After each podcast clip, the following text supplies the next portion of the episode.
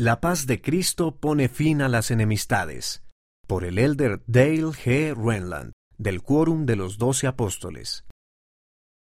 Jesucristo explicó que su doctrina no era agitar con ira el corazón de los hombres el uno contra el otro. Antes bien, su doctrina es que se acaben tales cosas. Después de la visita del Salvador a las Américas, la gente se unificó. Sus diferencias no se comparaban al amor que compartían por el Salvador y estaban unidos como herederos del reino de Dios.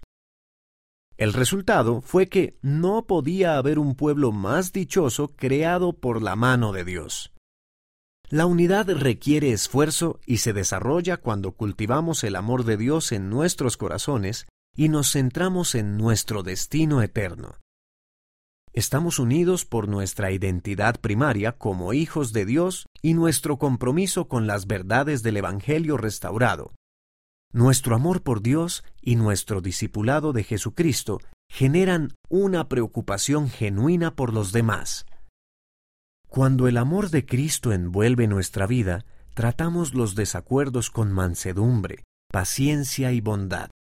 Nos preocupamos menos por nuestra propia susceptibilidad y más por la de nuestro prójimo. Nosotros tratamos de moderar y unificar. No nos inmiscuimos en contiendas sobre opiniones, no juzgamos a aquellos con quienes no estamos de acuerdo, ni tratamos de hacerles tropezar. En cambio, suponemos que aquellos con quienes estamos en desacuerdo están haciendo lo mejor que pueden con sus experiencias de vida. Mi invitación es que seamos valientes al poner nuestro amor por Dios y el discipulado del Salvador por encima de todas las demás consideraciones. Sostengamos el convenio inherente a nuestro discipulado, el convenio de ser uno. Mira el discurso completo en conference.churchofjesuschrist.org. La unidad requiere esfuerzo. Elder Dale G. Renland